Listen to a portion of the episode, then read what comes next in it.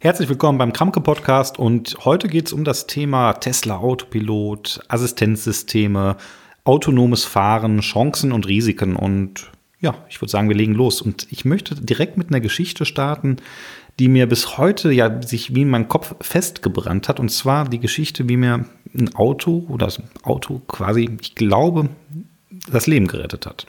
Und zwar geht es um Folgendes. Ich war abends, und diese Geschichte ist jetzt schon einige Jahre her, ich muss ungefähr, hm, ich glaube, 20 Jahre alt gewesen sein und äh, war in einem Mercedes unterwegs, ein 500er SL, also ein Achtzylinder, ein sehr schnelles Auto mit meinen 20 Jahren. Ich meine, ich hatte zu dem Zeitpunkt schon durchaus Fahrerfahrung, aber wie ich sage immer, wie 80 Prozent aller Deutschen habe ich mich natürlich auch damals schon für einen überdurchschnittlich guten Autofahrer gehalten. Ich war halt auf der Autobahn unterwegs und das will ich wirklich nicht vergessen. Es war die A3 von Köln Richtung Frankfurt und falls ihr aus der Gegend kommt, dann kommt ja irgendwann der Rasthof Siegburg in die Richtung Süden. Dreispurige Autobahn, keine Geschwindigkeitsbegrenzung. Es geht bergab. Man kann sehr, sehr weit sehen, also nicht steil bergab, sondern man, ein bisschen leichtes Gefälle. Man kann wirklich weit sehen.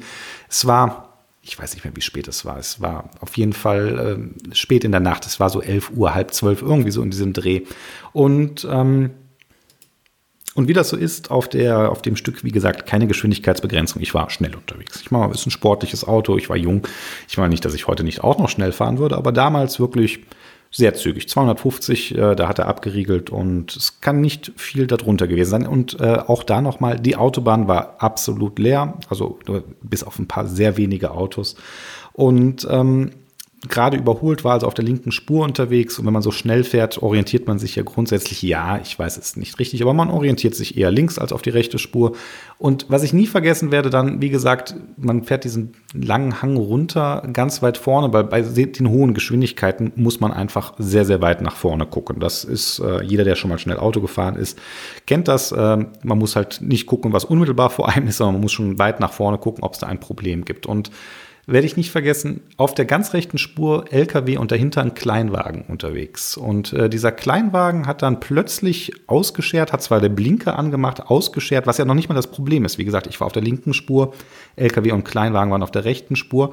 Aber aus irgendeinem Grund, der absolut überraschend ist, äh, ist der mit seinem Wagen komplett auf die linke Spur ausgeschert. Da war auch kein anderer Wagen auf der Mitte unterwegs. Der ist wirklich komplett von der rechten Spur direkt auf die linke Spur gewechselt.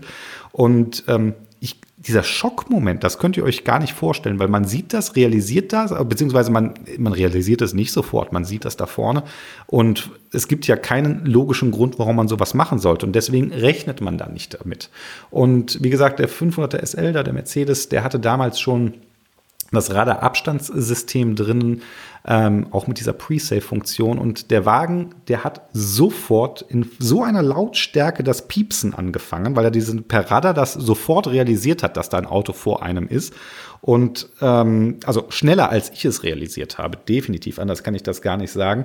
Und hat ähm, ja sofort Alarm gemacht und auch einen Alarmton, den ich bis dahin noch nie gehört hatte. Also ich meine, ich hatte diese Auffahrwarnung, kennt man und man hat auch schon mal Piepsen gehört, aber der hat halt richtig Alarm geschlagen. Anders kann ich das nicht sagen. Und ich habe die Bremse berührt und das Tolle damals daran, also natürlich, ich habe dann auch die Vollbremsung natürlich sofort, weil ich gesehen habe, das ist nicht gut, äh, auf die Bremse gedrückt. Und ich glaube, bevor ich überhaupt die Bremse durchgedrückt hatte, also ich musste die Bremse wirklich nur anhauchen. In dem Moment, wo ich also nur ganz leicht die Bremse berührt habe, hat der Wagen alles an Bremskraft reingehauen, was er hat. Und ähm, das, also auch dieses ganze Abbremsen der Wagen wird äh, vorne schwer, hinten leicht. Äh, also eine Vollbremsung bei 250 äh, ist eine Erfahrung, brauche ich nicht wieder. Mehr sage ich dazu jetzt an dieser Stelle nicht. Und die ganze Geschichte ist gut ausgegangen. Äh, ich habe gehupt, gedingst, ich war geschockt, das ist das richtige Wort. Und ja, so hat der Wagen mir damals, würde ich ganz fest davon ausgehen, mich äh, von einem also höchster wahrscheinlich auch von einem Unfall bewahrt. Vielleicht hätte ich die Vollbremsung auch rechtzeitig selbst noch hinbekommen. Ich war auf jeden Fall am Bremsen, sonst hätte es ja nicht gepasst. Aber dieser Schockmoment, dieses Realisieren, das sofortige Piepen von dem Auto, das ist mir sehr, sehr stark in Erinnerung geblieben. Und warum erzähle ich das Ganze jetzt hier als Einleitung?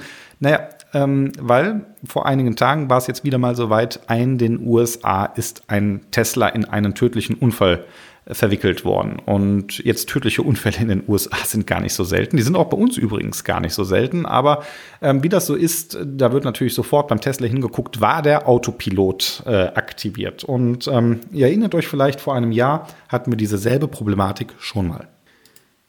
Wobei ich nicht weiß, ob Problematik wirklich das richtige Wort ist. Aber es gab vor einem Jahr, gab es halt auch schon mal einen Unfall mit Autopilot, mit aktiviertem Autopiloten.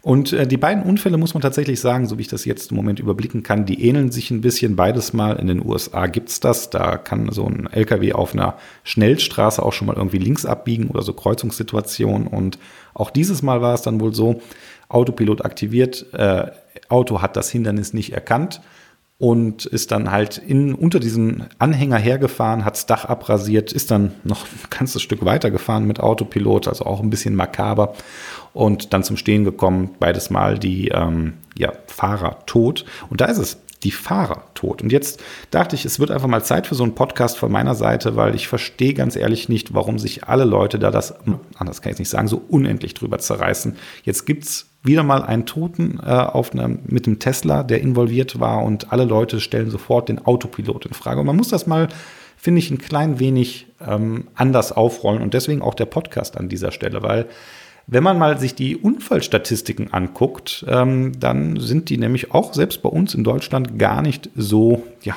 rosig, um es mal vorsichtig zu formulieren. In Deutschland sind im Jahr 2018 insgesamt 3270 Tote im Verkehr gezählt. Das sind pro Tag, kann man fast sagen, muss man traurigerweise sagen, fast neun. In den USA ist die Zahl nur um einiges höher, um es mal um einiges, um, nenne ich mal einiges, um unendlich, also nicht unendlich viel, um vieles größer. Die äh, Verkehrszahlen, die ich da aus dem Jahr äh, 2015 gefunden hatten, die haben gesprochen von 34.000 Toten im Jahr.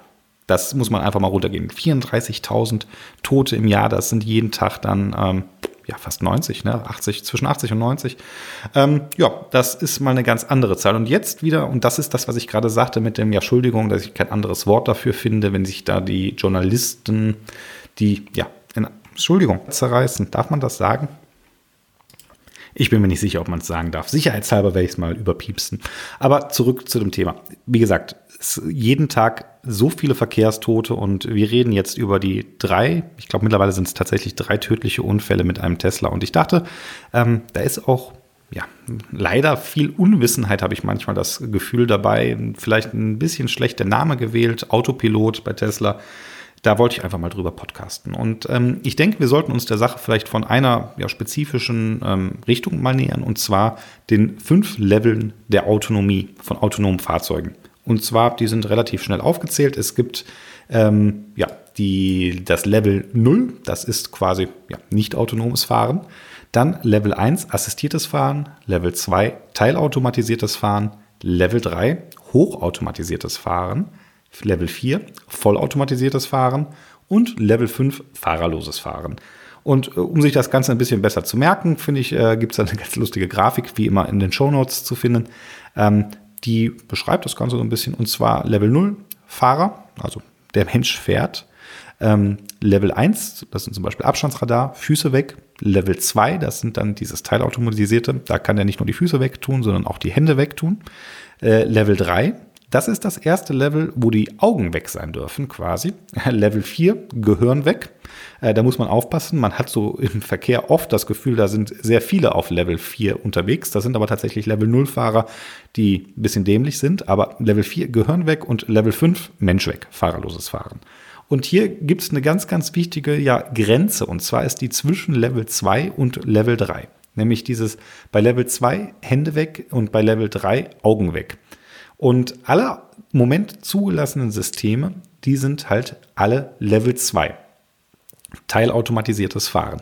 Das ist ganz, ganz wichtig und das ist äh, deswegen wichtig, weil ich habe gesagt, Füße weg, Hände weg, aber nicht die Augen weg. Und das steht auch bei jedem System und das stand auch damals schon bei Tesla, sobald man es aktiviert hat. Ähm, man muss als Fahrer jederzeit in der Lage sein, sofort, also wirklich sofort zu übernehmen und in der Gefahrensituation zu reagieren. Das heißt letzten Endes, ähm, der Wagen muss gar nicht erst piepsen und sagen, ähm, hier stimmt irgendwas gerade nicht oder ich bin überfordert, sondern der Mensch muss sofort sehen, hey, äh, der Wagen macht gerade Unsinn und ich äh, lenke oder ich äh, Bremse. Und ähm, insofern ist das, was ich gerade gesagt habe, vielleicht auch fast ein bisschen, ja, ja, hm, Hände weg. Ähm, ich will nicht sagen falsch, man kann die Hände theoretisch wegnehmen, man sollte sie nicht wegnehmen. Man sollte dann wirklich die Hände eigentlich, und das sagen die Systeme auch, Hände am Steuer lassen. Äh, alle modernen Autos, und jetzt, äh, da will ich jetzt nicht nur Tesla, sondern auch ähm, Audi, Mercedes, BMW, die haben äh, Kia, ähm, die haben all solche Systeme, Porsche, die bin ich schon gefahren und ähm, die haben im Prinzip immer denselben Sensorik und sagen ähm, und überprüfen, ob die Hände am Steuer sind. Und das machen sie unterschiedlich. Das ist auch ganz interessant, ähm, wie, äh, ja, wie lange die Zeit äh, dann teilweise ist, äh, bis das Auto sich beschwert und sagt, hey, die Hände sind nicht da. Und das ist tatsächlich so eine Sache, wer mir da zum Beispiel sehr in Erinnerung geblieben ist, ist BMW. Das System beschwert sich sehr, sehr schnell nach dem Motto, äh, wo sind deine Hände? Äh, ist aber immer noch dieses assistierte Fahren. Also es ist, ähm, äh, komme ich gleich auch nochmal drauf, warum ich das so gut finde. Und es gibt halt Autos, und da ist Tesla zum Beispiel auch, da kann ich mich auch dran erinnern, den Tesla habe ich nämlich auch schon gehabt, ähm, der der lässt sich das ein bisschen länger gefallen. Und das ist wirklich von Hersteller zu Hersteller unterschiedlich. Ich bin mir auch gar nicht sicher, ob es da wirklich kommunizierte Zahlen gibt wie lange so ein Auto sich gefallen lässt, dass die äh, Hände nicht am Lenkrad sind und der Wagen gerade selber fahren muss. Und manchmal habe ich tatsächlich das Gefühl, dass das auch ein bisschen abhängig von der Streckenführung tatsächlich ist. Also wenn die Strecke gerade sehr geradeaus auf der Autobahn zum Beispiel geht und wenig Kurven äh, und der, sag ich mal, einen festen Vordermann irgendwie vor sich hat, den man so ein bisschen hinterherfahren kann, dann lassen sich dann viele Systeme das etwas länger gefallen ähm, wenn das äh, eine ähm, schwierige Kurve wird oder dann auf einmal wahrscheinlich nach vorne über unübersichtlich viele Autos äh, detektiert werden, dann ähm, wollen die meisten Systeme, gerade die von deutschen Autobauern, dann ganz schnell die Hände wieder am Lenkrad haben. Und das ist halt so ein Punkt, der, wie gesagt, sehr unterschiedlich ist. Es ist aber egal, äh, ob Hand am Steuer oder nicht. Ähm, in dem Moment und das war, wie gesagt, dieser Unterschied zwischen Level 2 und Level 3. Bei Level 2 ist zu jedem Zeitpunkt der Fahrer verantwortlich.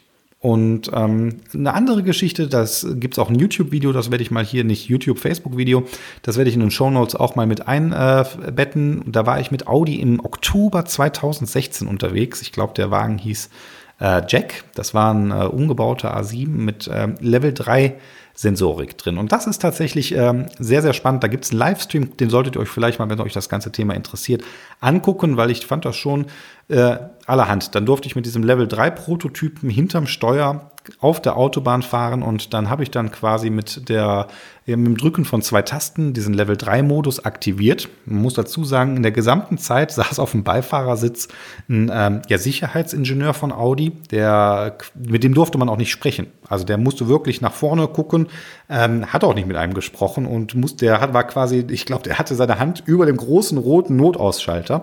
Nicht, weil die Technik das jetzt bräuchte, sondern weil ja die Vorschriften für diese Teststrecken das wohl, glaube ich, so vorschreiben.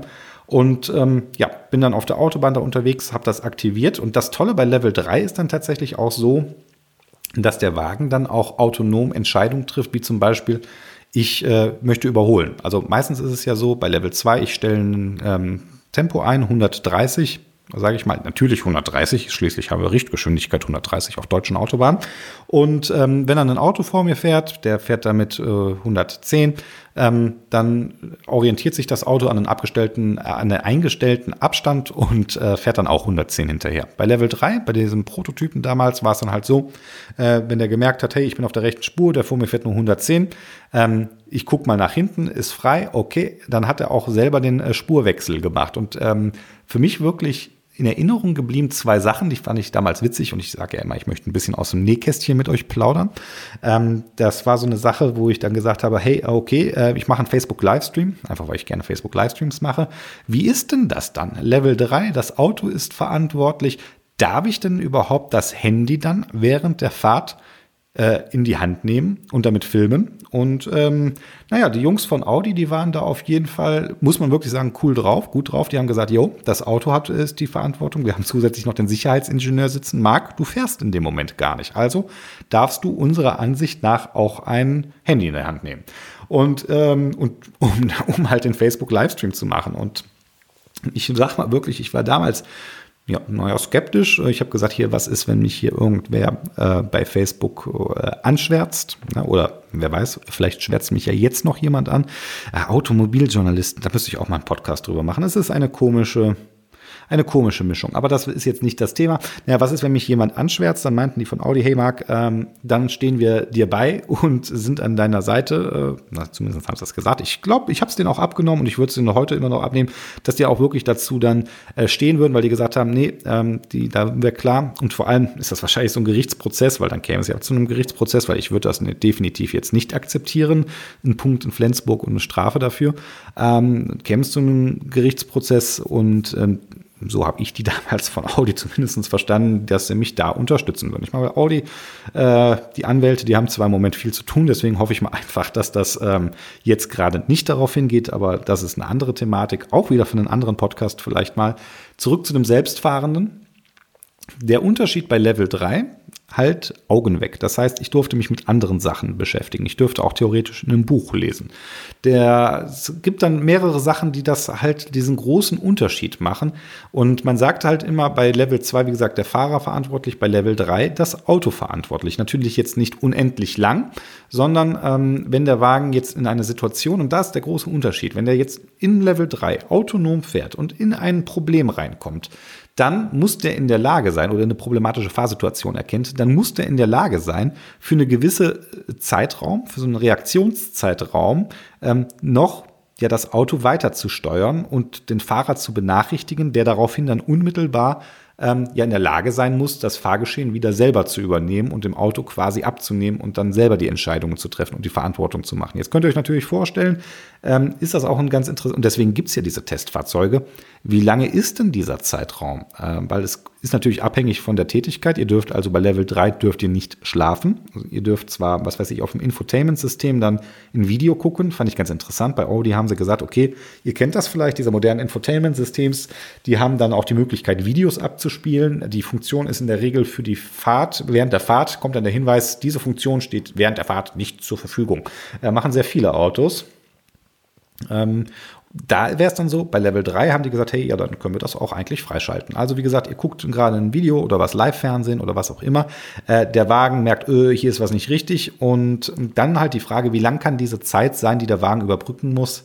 Da scheiden, sie, scheiden sich die Geister noch ein wenig dran. Also man sagt, sieben Sekunden sollten es auf jeden Fall sein. Also der muss eins, zwei, drei, also der muss sieben Sekunden lang in der Lage sein, und das waren jetzt ungefähr sieben Sekunden ab jetzt, ähm, das noch zu übernehmen, weil das ist der Moment, der Wagen piepst, ihr guckt wieder nach vorne, äh, denkt, was ist hier denn los? Müsst dann, habt dann, was weiß ich, vier Sekunden Zeit, das äh, nach der Piepsen äh, die Fahrsituation zu erfassen und könnt dann ähm, das Fahrgeschehen selber wieder übernehmen. Äh, manche sagen natürlich, ja, sieben Sekunden ist sportlich, vielleicht sollten es lieber was mehr sein.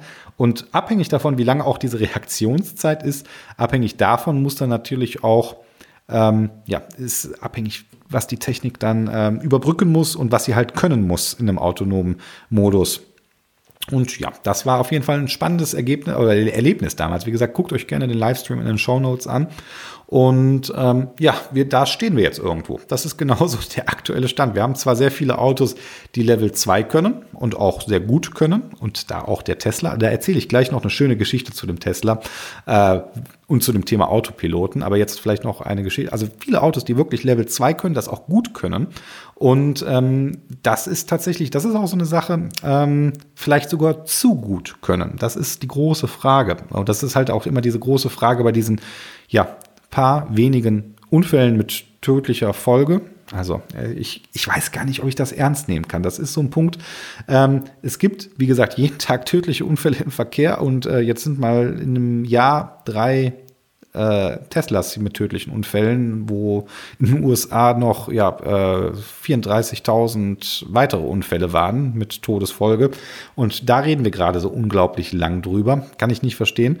Äh, vor allem, weil diese Systeme ja meistens nur auf der Autobahn aktiviert werden. Also das ist ja der nächste Punkt. Wo erlauben wir denn dieses autonome Fahren? Abhängig davon, hatte ich ja eben gesagt, äh, funktioniert das auch besser oder schlechter. Also viele von den Systemen, die wir heute schon haben, funktionieren auf der Autobahn großartig, auf der Landstraße eher medium. Deswegen die große Frage wird auch da sein, ähm, wie das je nachdem so die, diese Level 2, Level 3 Systeme ausrollen. Und äh, als jemand, der viel auf der Autobahn unterwegs ist, wirklich viele, erwähne ich ja, glaube ich, bald in jedem Podcast irgendwie, 70, 80.000 Kilometer im Jahr wahrscheinlich, wenn nicht mehr. Und ähm, das heißt, das meiste davon auf der Autobahn. Das heißt, die meiste Zeit, wenn ich diese Systeme nutze, äh, das teilautomatisierte Fahren, dann auf der Autobahn, wo ich wirklich der Meinung bin, da bietet das eine große Erleichterung. Ob dieser Effekt auf einer Landstraße auch so groß ist, wage ich ein bisschen zu bezweifeln. Da ist Level 3 wahrscheinlich eher uninteressant. Ähm, deswegen gibt es ja auch immer wieder Hersteller, die sagen, hm, Level 3, äh, wir wollen eigentlich am liebsten sofort zu Level 4 gehen, ähm, weil dann ist der Entwicklungsprozess auch nochmal ganz anders, äh, weil da muss der Wagen halt noch mehr in der Lage sein zu übernehmen. Ähm, auf was wollte ich hinaus? Wie gesagt, Level 2 auf der Autobahn funktioniert das alles schon sehr, sehr gut. Ist dann halt aber die Frage jetzt, wie das mit dem, naja, Ausrollen dann von der Technik, weil viele Autos sind eigentlich auch schon bereit, Level 3 zu machen, ähm, dürfen es aber nicht. Äh, jetzt vielleicht einfach mal die Geschichte, die wollte ich ja auch erzählen, Autopilot. Ähm, das war der Name. Da kommen ja viele werfen Tesla vor, ah, hier Autopilot, das klingt so, als ob der alles automatisch macht. Kann man darüber diskutieren, ob der vielleicht schlecht gewählt ist. Ich persönlich als jemand, der auch ja sich mit der Fliegerei ein bisschen auskennt, finde den tatsächlich gar nicht so schlecht, weil ein Autopilot im Flugzeug ist im Prinzip deutlich, naja, dümmer möchte ich nicht sagen, aber der hat weniger Funktionen als der Autopilot jetzt von Tesla. Das liegt halt einfach daran, weil ein Flugzeug, naja, nicht mit Verkehr so in dem Sinne rechnen muss, beziehungsweise dann, äh, sobald Verkehr kommt, äh, der Pilot da sitzt. Übrigens hier auch wieder eine Parallele, eigentlich eine sehr schöne Parallele ähm, zum Flugzeug und zu dem Teilautom äh, teilautomatisiertes Fahren, äh, weil ist ja nicht so, dass wenn die Piloten in der Luft den Autopilot einschalten, dass die dann Nickerchen machen oder einen Kaffee trinken. Nee, die sind da und äh, monitoren quasi die ganze Zeit, was das Flugzeug Flugzeug macht. Und äh, genauso sollte das im Auto halt auch sein. Der Fahrer ist verantwortlich und sollte halt möglichst nach vorne gucken. Nicht möglichst, er muss nach vorne gucken und ähm, naja, darauf achten, was das Ganze so macht. Und jetzt äh, die Geschichte vom Tesla-Autopiloten. Ich hatte vor einiger Zeit, vielleicht äh, binde ich das Video auch einfach in den Show Notes rein, den Tesla da gehabt. Ja, ich werde das auf jeden Fall mit reinbinden. Und äh, den Tesla hatte ich für eine Testzeitraum Model S für zwei Wochen. Damals noch die alte Autopilot-Technologie, also die Version 1. Die haben mittlerweile eine Version 2 raus und wenn alles gut läuft, darf ich die bald auch mal testen. Und diese Version 1 war aber auch schon sehr, sehr ordentlich. Und ähm, einfach mal jetzt die Geschichte. Ich habe einen Termin in München gehabt bei einem äh, großen deutschen Automobilhersteller für einen Vortrag, den ich damals da gehalten habe, ähm, über OneNote, aber das ist wieder eine andere Geschichte. Und ähm, der Termin ging morgens, ich mache mir meine Termine, egal wo sie in Deutschland sind, ich mache mir die immer früh morgens, also was weiß ich, halb neun. Das heißt, wenn ich von Köln aus los will und pünktlich da sein will, muss ich hier morgens halb drei, drei auf die Autobahn. Also egal wo in Deutschland, ich fahre wirklich gerne früh los. Mir macht das frühe Aufstehen nichts, mir macht das früh ins Bett gehen nichts. Und äh, hat halt halt einfach diesen großen Vorteil als Vielfahrer, in Anführungszeichen, ja, was heißt in Anführungszeichen, als Vielfahrer den Vorteil, man fährt morgens auf eine leere Autobahn und kann ordentlich Strecke machen. Und ähm, dabei ist es dann tatsächlich auch so, dass ich dann nicht unbedingt äh, super schnell fahre. Ne? Also ist ja nicht so, das ist auch hier so eine Sache, umso mehr Auto man fährt, umso seltener fährt man, glaube ich, wirklich richtig schnell, ähm, sondern man nimmt dann irgendwie so Reisegeschwindigkeit, äh, Tempomat 160 und ähm, juckelt dann runter. Ne? Wenn man, manchmal kommen vielleicht Momente, da gibt man ein bisschen Gas, wenn man gerade Lust drauf hat. Aber meistens ist es so, auch um die Zeit fährt man so mit seinen 160 entspannt die Autobahn, die leere Autobahn lang. Und äh, mit dem Tesla halt genau dasselbe. Ich fahre dann morgens nach München hier auf, auch wieder hier Kreuzhenne auf die A3 Richtung Frankfurt und ich fahre oft auf diese, auf diese Autobahn drauf. Und ähm, das ist für mich immer so ein Moment, wo ich denke, jo, jetzt geht die Reise los. Man drückt aufs Gaspedal und jetzt muss man dazu sagen, das war auch im Winter und ähm, war dann mit dem Tesla, ich fahre auf die Autobahn auf die A3 drauf, drücke wie immer aufs ja, Strompedal und äh, beschleunige und es geht los 80, 100, 120, 130, 150 und ping, kam dann die Meldung vom Tesla, wenn du diese Geschwindigkeit weiterfährst, schaffst du es nicht zu deinem ersten geplanten Ladestopp. Und ähm, naja, dann bin ich, das hieß dann, ich musste mit 120 morgens um halb drei, drei auf dieser leeren Autobahn fahren, damit ich auf diese ja, auf, zu diesem Ladestopp komme. Ich meine, muss man fairerweise dazu sagen, der Tesla, der zeigt einem sehr gut an, äh, wie lang die Strecke ist ähm, und wo man laden kann und wie lange man laden muss, dass man das alles sehr, sehr schön einplanen kann.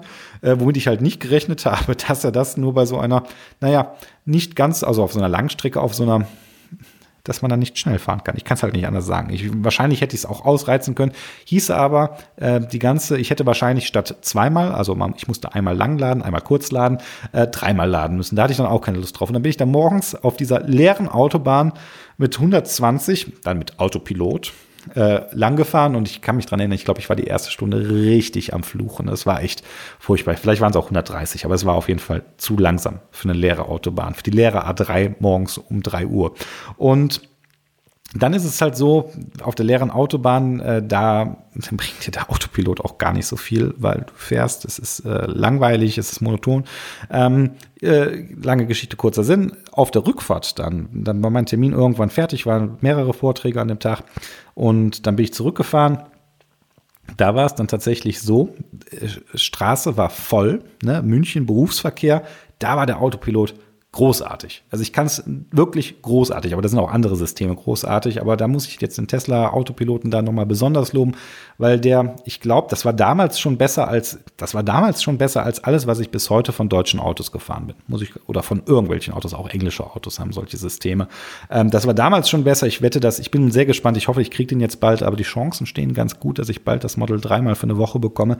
Ähm, das war damals großartig. In diesem Verkehr ist es halt einfach eine riesige Erleichterung, wenn der Wagen halt, dass so ein bisschen diese monotonen Aufgaben, viel, viel, ja, viel Verkehr auf der Straße, es geht mal runter, es geht wieder ein bisschen hoch. Da war das richtig, richtig, richtig gut. Und äh, werde ich wirklich nicht vergessen, diese Fahrt mit dem Tesla damals zurück, da hat mir der Autopilot wirklich gefallen.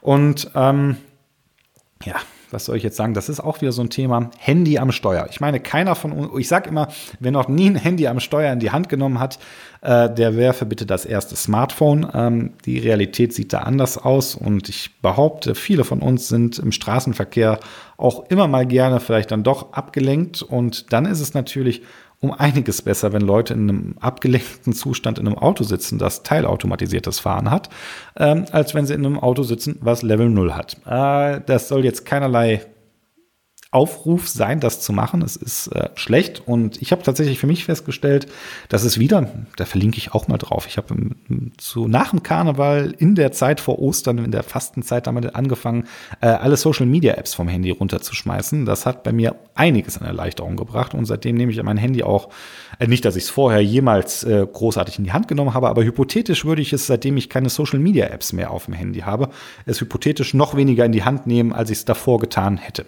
Also ich glaube, wir verstehen uns, auf was ich hinaus möchte. An dieser Stelle, das wird bestimmt auch nochmal ein Podcast-Thema, ähm, einfach auch der, der, Grund, warum wir gute Infotainment-Systeme im Auto brauchen. Und ich sage immer, umso besser ein Auto ein Infotainment-System hat, umso weniger Gründe gibt es dann noch irgendwas mit dem Handy zu machen. Und das ist tatsächlich, wo viele Systeme deutlich hinter ja ähm, Android äh, Auto und Apple CarPlay noch hinterherhinken, weil die dann so ein paar dieser Funktionen wie ich sag mal, eine Spotify-Integration oder Apple Music-Integration, die man dann über Siri perfekt steuern kann, ähm, bringen. Ja, wie gesagt, mittlerweile einige, die da hinterher sind ähm, und auch gute Systeme auf die Straße bringen. Besonders hervorheben an dieser Stelle möchte ich Mercedes mit dem neuen MBUX, was wirklich mal einen Sprachassistenten mit an Bord hat, der schon richtig gut ist, der einiges kann, äh, leider dann halt auch nur mit Tidal-Verknüpfung und noch nicht mit Spotify und anderen Sachen. Da arbeiten sie hoffentlich noch ein bisschen dran. Ich sag mal Apps fürs Auto.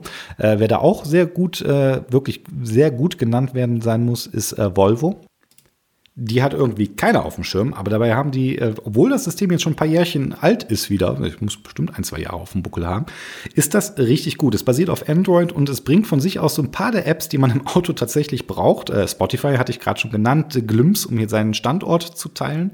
Und äh, was ich tatsächlich sehr, sehr wichtig. Ich finde zum Beispiel die Google-Suche, um Ziele oder Orte zu suchen, wie ein gutes Restaurant. Das versuchen zwar andere her, aber seien wir mal ehrlich, da ist der Katalog von Google immer noch und vor allem die Ratings von Google immer noch ziemlich ungeschlagen. Ich weiß nicht, dass so, ey, wenn ich dann ganz ehrlich BMW, Mercedes, ich weiß nicht, wen ihr gefragt habt, äh, dass sie Yelp benutzen ich weiß gar nicht, ob die beiden, ich glaube Mercedes und BMW, ich glaube, die benutzen beide Yelp. Ich bin mir gerade nicht sicher.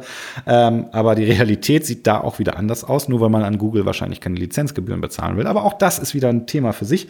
Ähm, auf was ich hinaus wollte, wenn die Infotainment-Systeme ein bisschen besser wären, gäbe es wahrscheinlich weniger Gründe, das Handy während der Autofahrt in die Hand zu nehmen, weil äh, Ablenkung, Ablenkung nicht gut. Und äh, wie gesagt, solltet ihr nicht tun, solltet ihr auch in einem teilautomatisierten Fahren nicht tun. Die Realität, naja, ist eine andere. Und ähm, deswegen ist das Ganze halt auch so wichtig, dass wir da wirklich mal meiner Meinung nach einen ganzen Schritt nach vorne kommen, weil ein automatisiertes Auto meiner Meinung und da gibt es auch, was heißt meiner Meinung, da gibt es wissenschaftliche Untersuchungen zu. Ähm, es ist sicherer als ein ähm, ja, nicht automatisiertes Auto. Und das gilt auch jetzt schon. Der Punkt ähm, bei dem Tesla Autopilot, da gibt es ein schönes Zitat von Elon Musk, der sagt, das größte Problem haben wir tatsächlich mit Leuten, die ja sehr, sehr, also mit Heavy Usern, die sehr viel mit dem Auto unterwegs sind. Und dann, man gewinnt halt so eine große ähm, ja, Vertrauen dass man sagt, okay, das Auto ist so gut, der kann so gut selber fahren, ich muss nicht, ich, ich lasse mich ablenken, das ist tatsächlich ein Problem. Ähm, das darf nicht passieren, das Auto darf einen unterstützen, aber es darf halt nicht passieren, dass man halt jetzt, wie auch jetzt wieder bei diesen beiden Unfällen äh, mit den Teslas oder drei Unfällen, davon weiß ich jetzt von dem ersten Unfall, der ist, glaube ich, ziemlich gut aufgearbeitet, da war es tatsächlich so, da hat der Fahrer äh, auf seinem Laptop einen Film geguckt, Harry Potter, das war nicht gut. Wie das mit den anderen tödlichen Unfällen ist, will ich jetzt gar nicht sagen, dass, das, äh, dass die jetzt super abgelenkt waren, aber ich kann es auf der anderen Seite halt auch nicht ausschließen. Und wenn man es nüchtern betrachtet, muss man halt irgendwo sagen, jo, ähm, das Auto sagt einem, äh, lass die Hände am Lenkrad und guck nach vorne. Auch jetzt bei dem aktuellsten Unfall kann man sagen, dass das, ich glaube, zehn Sekunden vor ähm, dem Unfall eingestellt worden ist, der Autopilot, und dann acht Sekunden lang ähm, auch kein, danach keine Berührung mehr am Lenkrad kam und danach im Unfall kam halt auch keine Berührung mehr am Lenkrad. Ähm, also wie gesagt, das ist noch so ein bisschen die Problematik. Da muss man, glaube ich, auch noch das Ganze sensibilisieren. Aber selbst dann ist es wahrscheinlich so, dass ich der festen Überzeugung bin, dass ein Auto mit Sensoren immer noch sicherer ist. Das gebietet die Logik halt einfach als ein Auto ohne Sensoren weil äh, Ablenkung passieren und äh, wenn es dann noch eine, ja, ein Fallback, also wenn es einen Sensor gibt, der einen warnt, dann ist das auf jeden Fall besser, als wenn man keinen Sensor hat, der fährt. Und ja, damit, das wollte ich mir so ein bisschen von der Seele reden. Ich freue mich, wenn ihr bis hierhin zugehört habt. Wirklich. Ähm, Würde mich wirklich auch wieder interessieren, wie ist das bei euch? Wie gesagt, auf den Show Notes oder bei markkreuzer.de oder kramkre.de ähm, könnt ihr das Ganze auch hier noch ein paar Bilder dazu sehen, ein paar Videos dazu sehen ähm, und auch gerne Kommentare mal abgeben, weil das ist so ein bisschen Podcast. Da würde ich mich freuen, wenn wir ein bisschen ins Gespräch zusammenkommen. Ansonsten, ja, noch zum Ende eine Sache vielleicht, die war damals auch sehr interessant. Das war Oktober 2017. Der Audi A8 äh, da gab es äh, einen Versuch, da durfte ich damals nicht selber fahren, aber da haben sie den Staupiloten gezeigt. Und das ist etwas, das hat Audi in seinen Autos eingebaut, Level 3. Da haben sie gesagt, hey, ein Stau ist ja eigentlich ein sehr überschaubares Szenario. Die sind langsamer als 60 Kilometer, die sind auf der Autobahn, da sollten keine Menschen unterwegs sein. Wir haben in unsere Autos die Technik eingebaut, um hier Level 3 Automatisierung äh, zu ermöglichen. Das heißt, im Staupilot, wenn ihr den Staupilot im Stau einschaltet, äh, dann merkt er erst, hm, ist auch gerade Stau? Dann, wenn ja, dann übernimmt er und dann werdet ihr in der Lage, was anderes zu machen. Ähm, soweit ich weiß, die Funktion mitbestellbar, kostet, glaube ich, auch ein paar tausend Euro. Schließlich Audi ist schließlich in A8. Extra ist bis heute nicht ähm, ja, in Einsatz gekommen, einfach wegen rechtlichen Problemen. Und tja, da denke ich manchmal, da, das ist so eine Sache, wo ich dann auch wieder Chapeau an Tesla äh, die jetzt für zwar Kritik ähm, auch bekommen haben, wobei ich da sagen muss, das ist äh, immer leicht, Leute zu kritisieren, die etwas wagen, aber ich bis heute der Meinung bin, es war gut, dass sie es gemacht haben. Ähm, und ich hoffe jetzt, dass wir da an dieser ganzen Thematik jetzt mal ein bisschen echt einen Schritt nach vorne machen, dass es da mal weitergeht, weil aus meiner Erfahrung diese gerade auf Langstreckenfahrzeugen so als ersten Schritt auf der Autobahn, wo man es gut übersehen kann, ähm, oder jetzt in Staus, wo es noch besser wäre, da, weil wirklich hier ein ordentliches System, was Level 3 Automatisierung bietet, äh, anzubieten. Ähm, Level 4 haben wir heute gar nicht so viel drüber gesprochen. Level 4 ist dann halt so, dass der Wagen nur noch in Extremsituationen übernehmen müsste, bei super Starkregen oder bei Schneefall und ansonsten sich wirklich zurücklehnen kann. Level 5 ist das, wie gesagt, wo der Wagen auch komplett ohne Mensch fahren könnte. Ich glaube, Level 4 und 5, die sind noch ein Stückchen weiter weg, zumindestens ja im ja, generellen Einsatz. Und Level 3 hoffentlich nicht mehr so weit weg. Und ähm, wir, ich hoffe, dass es jetzt auch mal heute dieser Podcast ein bisschen damit geholfen hat, da mal diese ganze ja negative Presse, die es da in diesem Bereich gibt, ein bisschen zu relativieren von meiner Seite, weil das ist auch wieder so ein Punkt, wir alle schreiben gerne über Sachen, die schlecht sind, statt über Sachen, die auch vielleicht mal gut sind, weil sch schlechte Nachrichten verkaufen sich besser, muss man leider so sagen. Und Hate, naja, möchte ich mich nicht dran beteiligen, sondern ich wollte jetzt mal für das ganze Thema einfach mal ein bisschen Liebe quasi unter die Leute bringen. Hoffe, hat euch gefallen, der Podcast. Ich bin Kramke oder Marc für euch. Äh, schön, dass ihr zugehört habt und ähm, ich freue mich auf den nächsten Podcast. Ihr hoffentlich auch. Bis bald.